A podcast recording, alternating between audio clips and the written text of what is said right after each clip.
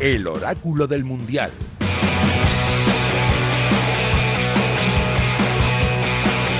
Buenos días, buenas tardes o buenas noches. Si escuchas esto en directo en la FM, pues ya lo sabes, como es la una y media más o menos.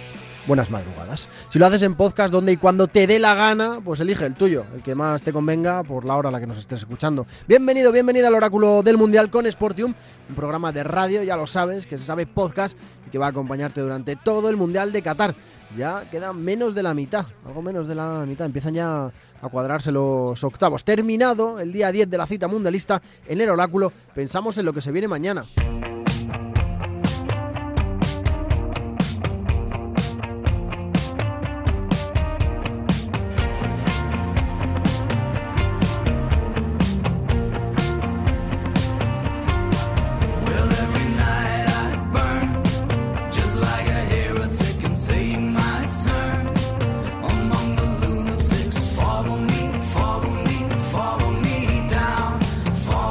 Las primeras eliminaciones definitivas, ya se ha quedado Irán en el camino, ya han pasado cosas, Ecuador y Ener Valencia no consiguieron superar la fase de grupos, nada hacía indicar lo, lo contrario, pues ha, sido, ha sido bastante sorprendente.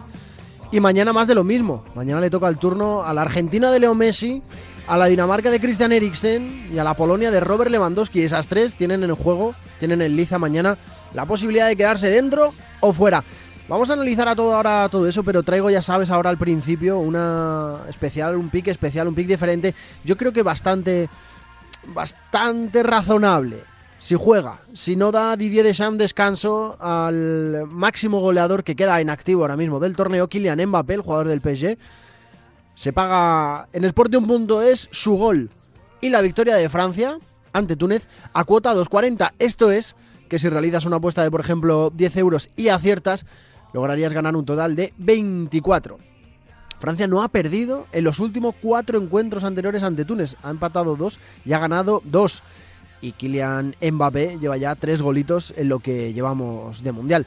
Bueno, yo creo que es bastante, bastante asequible. Pero bueno, ahí la tienes. Si te interesa, ya lo sabes. En sportium.es.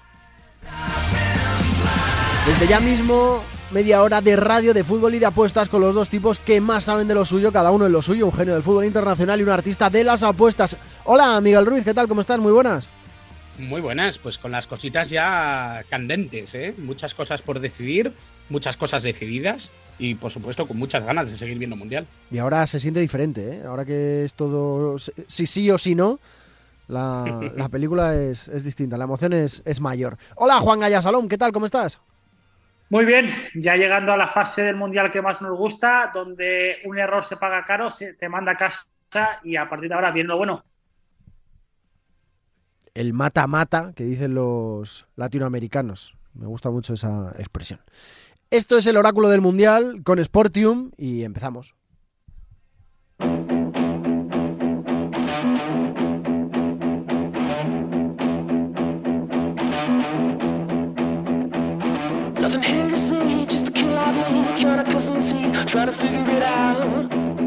Vamos a empezar repasando las cuotas, el 1x2 de los partidos de mañana. Cuatro partiditos como hoy: Túnez, Francia, Australia, Dinamarca, Polonia, Argentina y Arabia Saudí, México.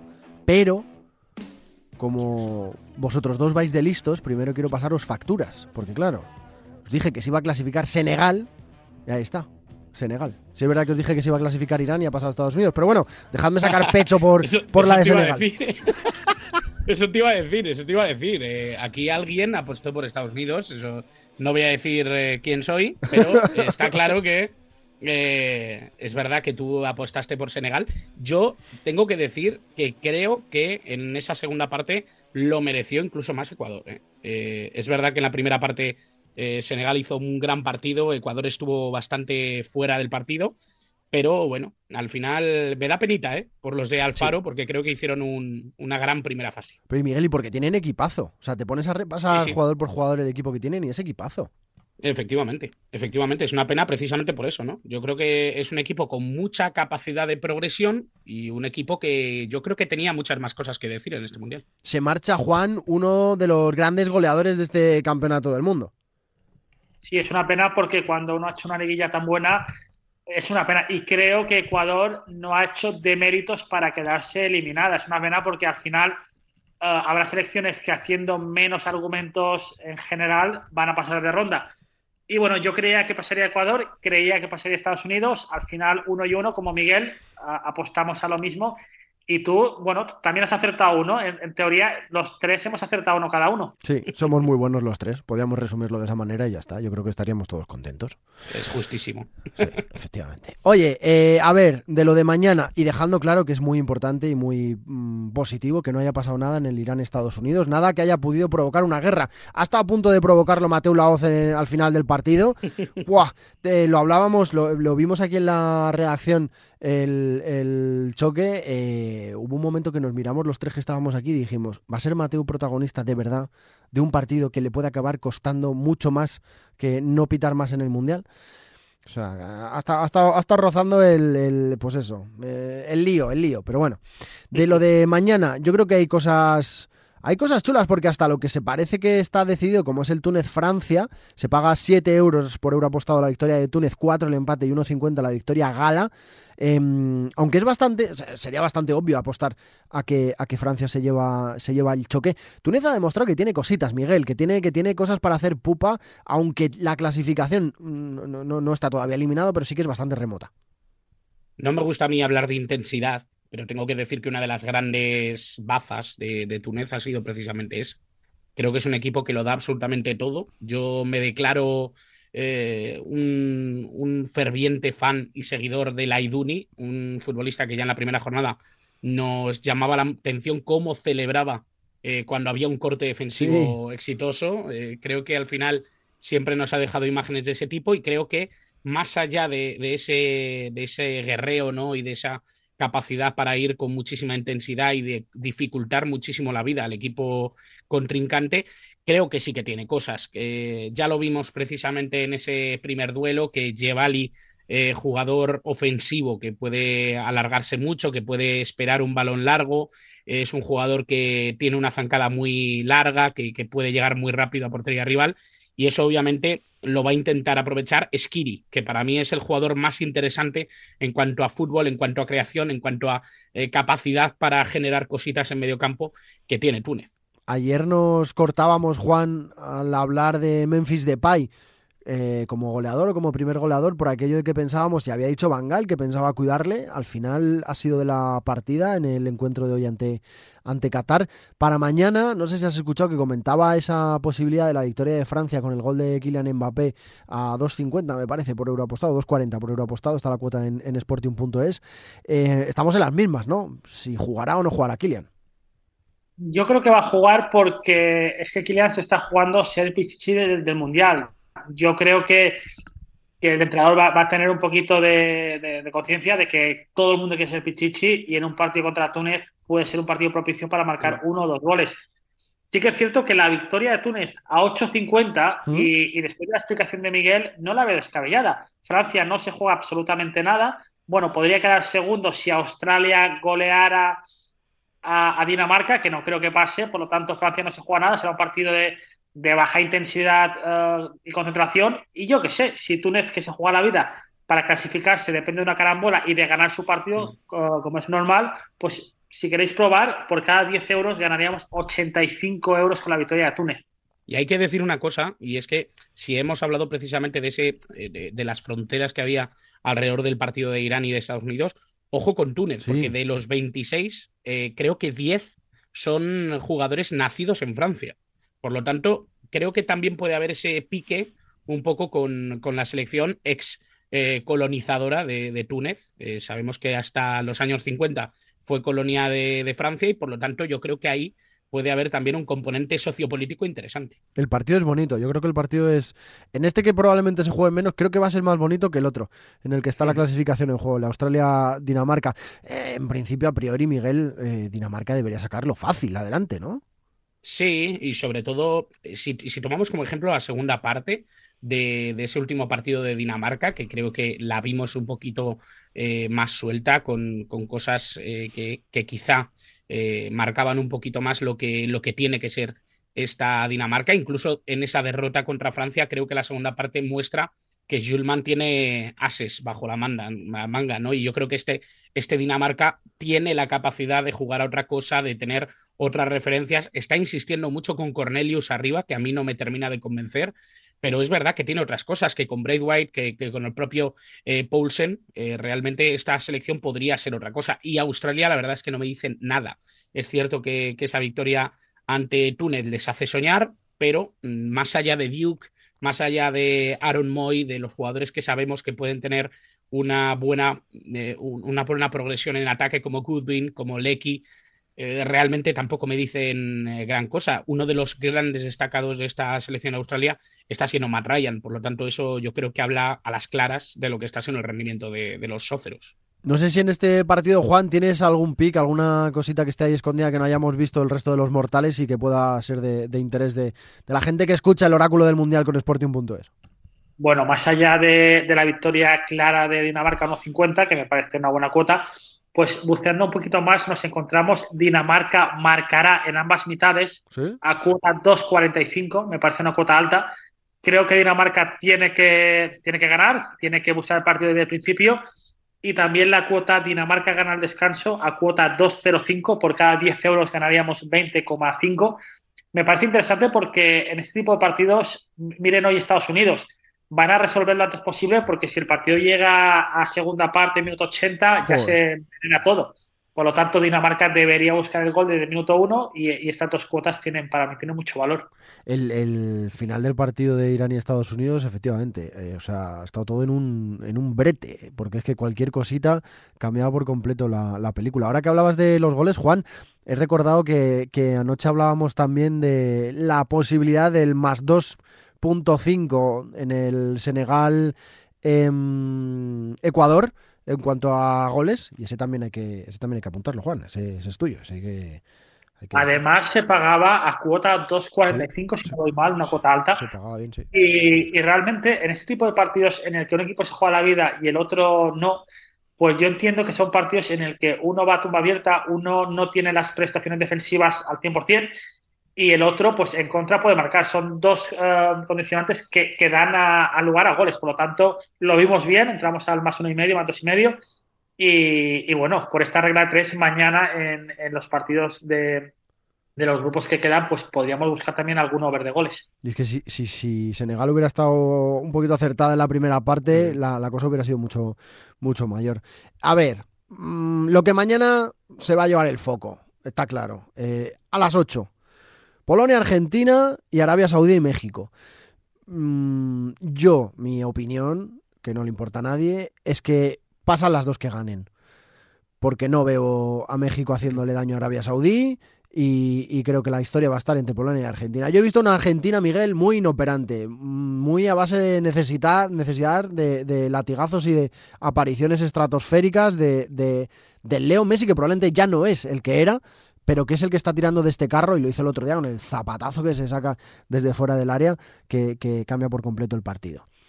Sí, en una evolución completamente distinta de Messi y en una Argentina que necesita mucho más de él de lo que, de lo que se esperaba ¿no? para este mundial, quizá. Eh, es una Argentina que, que, tiene muchas urgencias, pero ojo, porque Polonia a mí tampoco me da demasiadas garantías. Es cierto que el otro día Lewandowski está excelente, ya no solo marcando su primer gol mm. en, en, los mundiales, sino también creando o generando la, la jugada del, del, primer gol. Creo que realmente Polonia mira demasiado a Robert Lewandowski y eso obviamente creo que también les puede lastrar. Es complicado, es complicado. No sé si tu apuesta, Juan, del tema de los goles de Robert Lewandowski y el Pichichi la sigues, sigues, sigue vigente para ti. Bueno, es complicado porque, bueno, mañana Polonia tiene un partido muy difícil. Pero bueno, Argentina perdió el primer partido contra Arabia Saudí y, y, bueno, mañana se la juega, porque este grupo, recordemos que está muy caliente, puede pasar prácticamente cualquier cosa y, y, no sé cómo lo veis, pero yo creo que puede, puede, haber alguna sorpresa. Lo que hace indicar, yo creo, todo es que eh, Messi y Lewandowski en ese partido son los que deberían llevar los goles, ¿no, Miguel?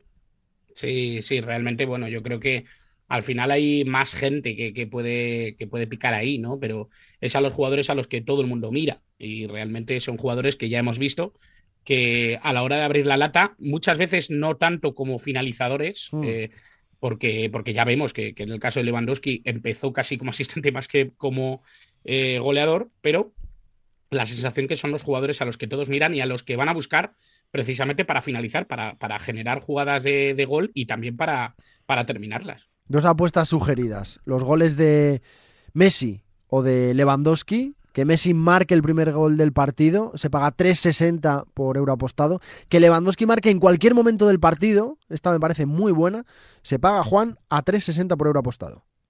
Me parece una barbaridad teniendo en cuenta de que Lewandowski tiraría los penaltis, como lo tiró la otra vez y lo falló. Pero en, en este grupo, yo creo que la apuesta buena la encontramos en el otro partido. Yo creo que va a haber goles en el México-Arabia Saudí. ¿Por qué? La lógica nos dice que Argentina va a ganar a Polonia. ¿Es correcto? Sí, sería lo, lo lógico y lo esperable, sí. Si México gana a Arabia Saudí por goleada, no, pero a lo mejor dependerá, dependerá de los goles que marque Polonia, se clasificaría a México. Por lo tanto, México tiene que ir a marcar goles a diestro y siniestro. ¿Cómo lo veis? Miguel. Bueno, podría ser interesante. Lo, lo que a mí me da la sensación es que México tampoco tiene tanta capacidad goleadora. ¿eh? Es que eh, es una de las cosas que quizás se le han echado más en cara a México. Creo que he escuchado esta mañana que son algo más de cuatro partidos en mundiales sin marcar. México, me parece. ¿eh? Y tiene buenos jugadores, ataque. ¿eh? Es que tiene buenos jugadores. Oye, los ha tenido muy obviamente buenos, está-. Ha tenido el, Claro, chicharito en un. eh, ahora no, pero lo- lo- obviamente es que de- tiene a Raúl Jiménez, tiene a Irving El Chucky Lozano, tiene eh, jugadores que además son muy goleadores como Eric Gutiérrez, eh, el propio Herrera. Creo que hay, hay muchos jugadores que podrían optar al gol, pero realmente es que están completamente secos. Sí, no se les, como decía Messi en aquella Copa América, no se da, no se da y no se da. Y es, es complicado, es complicado de entender porque son, son jugadores, Miguel, que en sus, en sus equipos marcan.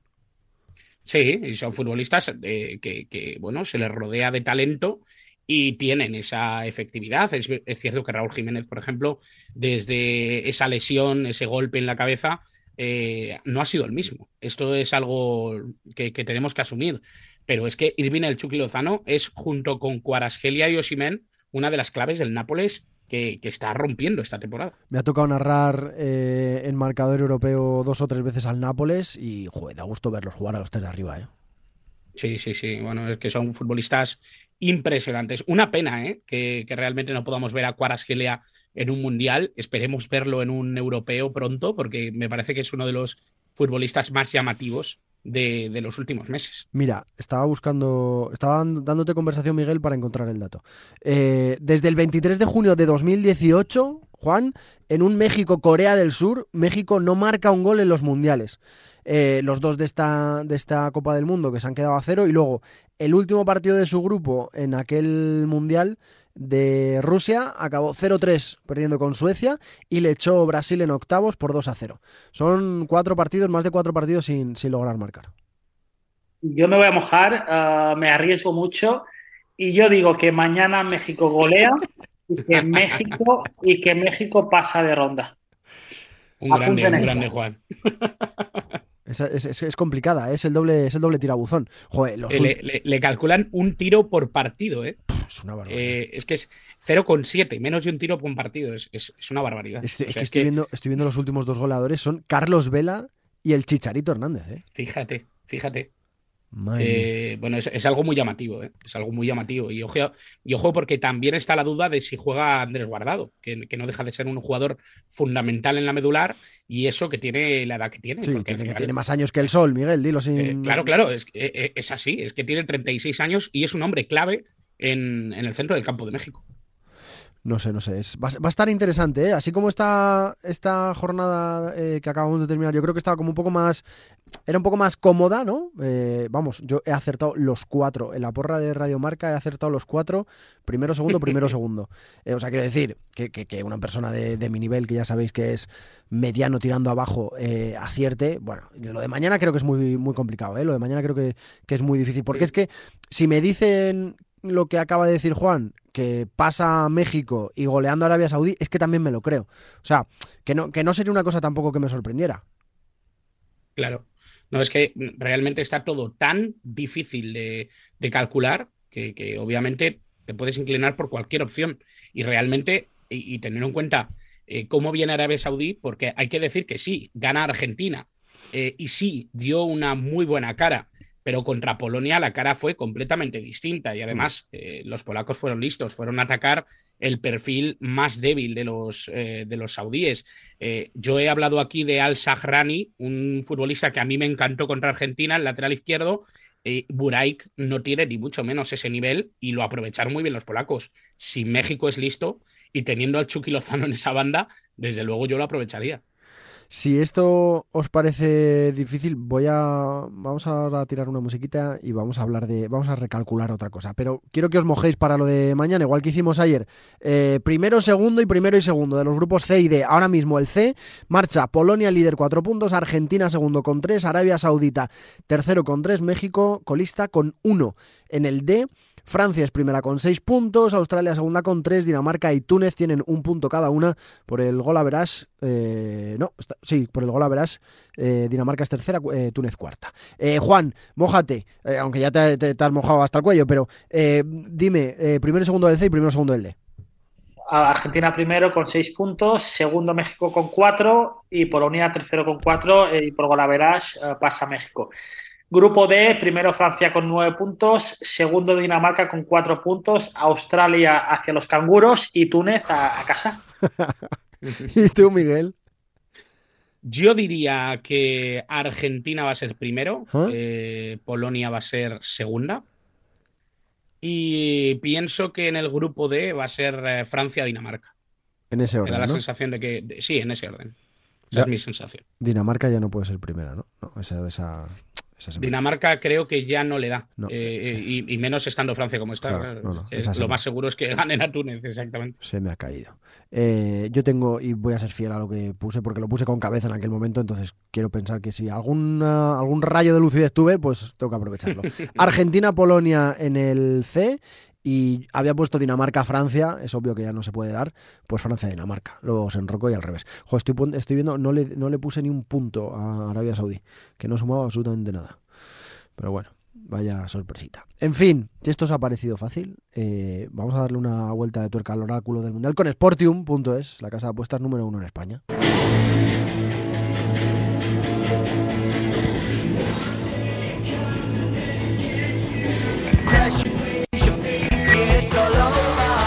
Porque el jueves vuelve a sonar, vuelve a rugir el motor de la luchoneta. Y vamos a dar una vueltecita, si os parece, a ese Japón-España, antes de que se sepan muchas cosas. Sí que es verdad que es un poco a... Esto sería medio plazo, Juan, entiendo que largo plazo no, ¿no? Pero un partido que está a dos días vista, que pueden pasar muchas cosas, una concentración tan corta, ¿influye mucho lo que, lo que pueda pasar o es mejor tirarse a la piscina cuanto antes? Bueno, yo cuando veo una cuota, aunque sea en un par de días que me gusta, yo, yo la doy porque si me gusta entiendo que pueda bajar. y, yo en este partido... Ah, vale, entiendo, entiendo tu razonamiento, vale, vale, vale. En este partido, yo si tuviese que entrar, la victoria de España la veo un poco corta, 1.40. ¿Mm? Yo a lo mejor entraría a goles porque creo que será un partido en el que va a haber goles. Creo que Japón tiene que ir a por España y, España, si una selección no se le encierra, le puede hacer bastante daño. Por lo tanto, una apuesta dos, over dos y medio, incluso tres y medio para buscar la, nota, podría ser bastante, bastante buena. Parece, Miguel, que el seleccionador nipón va a dar su brazo a torcer y va a jugar taque cubo de inicio. Eh, ¿Es lo más potente o lo más reseñable del once con el que Japón se va, se va a jugar el pase? Hombre, yo diría que sí. Eh, sí que es cierto que, bueno, eh, lo pedía muchísima gente. Creo que una de las cosas que hizo mal precisamente Moriyasu en el anterior partido es que metió jugadores que sabía que quizá no, no iban a jugar ni un solo minuto en este mundial. Y realmente creo que eso es un gran error teniendo en cuenta que, que se lo seguían jugando todo y que realmente un gol de Costa Rica, como vimos, le podía complicar mucho la vida. Eh, estamos hablando de una Japón que tiene mucho talento en ataque, pero que estaba infrautilizando a alguno de sus mejores jugadores, como es el caso de Takefusa Kubo. Creo que el trío eh, Kubo, Kamada, Ito es quizá el, el, que más opciones tiene de ser brillante y de tener acierto, porque ya sabemos que, bueno, luego puede sumar muchas cositas, que, que defensivamente tiene, tiene cosas importantes, que adelante quizá es donde puede bailar un poquito más algún nombre, pero eh, esa línea de, tres, Cubo, Camada, Ito, debería ser de la partida. Esto va España líder de grupo 4 puntos, Japón segunda con 3, Costa Rica tercera con 3, Alemania colista con 1.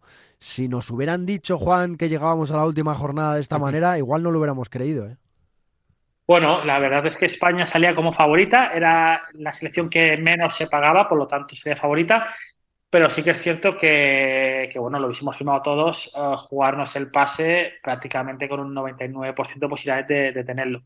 Así que bien, el 7-0 nos allanó el camino, el empate contra, contra Alemania nos dio casi la, la certificación y ahora rematar la fiesta. No sé, no sé, vamos a ver, yo sabéis lo que pienso, que, que, que espero que perdamos contra Japón y que, que, Alemania no le gane a Costa Rica y pasemos de segunda y nos quitemos varios bichos de, de encima. Pero bueno, eh, no creo que no creo que se vayan a no creo que se vayan a poner en esas. Eh, estaba viendo eh, para la, la, victoria final para campeonar en, en Qatar 2022 ahora mismo la cosa está más o menos como lo dejábamos ayer. Brasil primera 3.25 Francia segunda 6.50 España tercera 7.50 Argentina 8.50 Inglaterra a 10. ¿Os ha gustado Inglaterra? Eh, ¿Le dais más chance después del partido de hoy? Yo creo que Sudgate eh, es un auténtico carcelario del talento y que con tanto buen jugador, que esa selección juegue de la manera tan mediocre que juega, eh, es que me, me, me, enerva, me enerva, de verdad, os lo juro. Y es que hay un problema, y es que gana. Y eso sí, ya sabéis que crea, crea, crea tendencia, crea apoyos, crea argumentos para seguir refrendando una idea. Y eso, hombre, eh, yo entiendo que, que, el, que, el, ventajismo aparezca, ¿no? Tanto para bien como para mal. Mm. Y realmente esta selección es que está muy por debajo de lo que debería ser. Eh, el otro día yo destacaba precisamente a Del Clan Rice, a jugadores que están brillando especialmente en, en, dar equilibrio a esta selección, pero es que me da la sensación de que en cuanto se encuentren con un equipo que les eh, limite un poquito esa capacidad ofensiva, realmente se va a quedar en nada. Es una selección que eh, hoy me parece que es el primer partido que Foden juega de inicio, que juega un solo minuto en todo el Mundial. Eh, además ha marcado gol para darle un poco más en la cara a Southgate. Creo que al final esta Inglaterra a mí no me termina de convencer. Sé que tienen mucho talento, sé que tienen muchas posibilidades, pero realmente no me dice nada a nivel de juego. ¿A ti, Juan, qué te parece esta Inglaterra?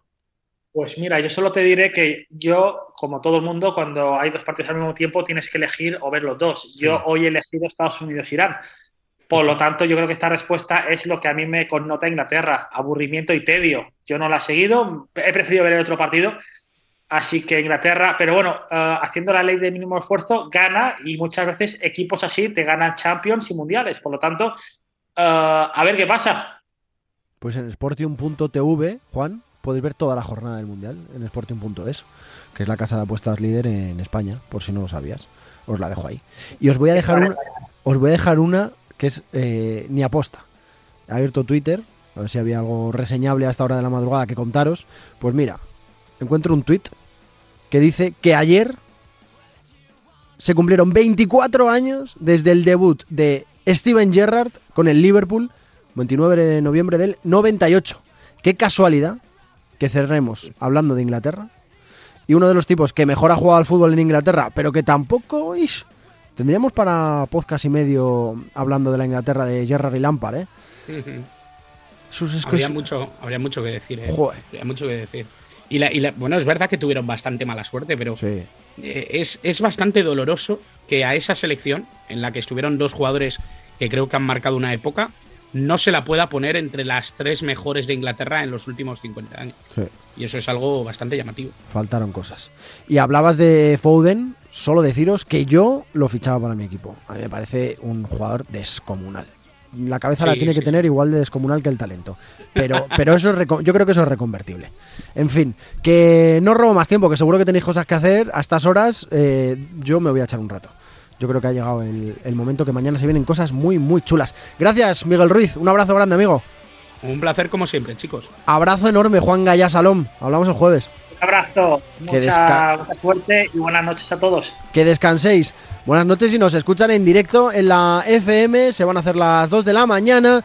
Si nos escuchas en cualquier otro momento del día, el oráculo del mundial con Sportium.es, ya lo sabes. Escoge el tuyo. Buenos días, buenas tardes o buenas noches. Hasta el jueves.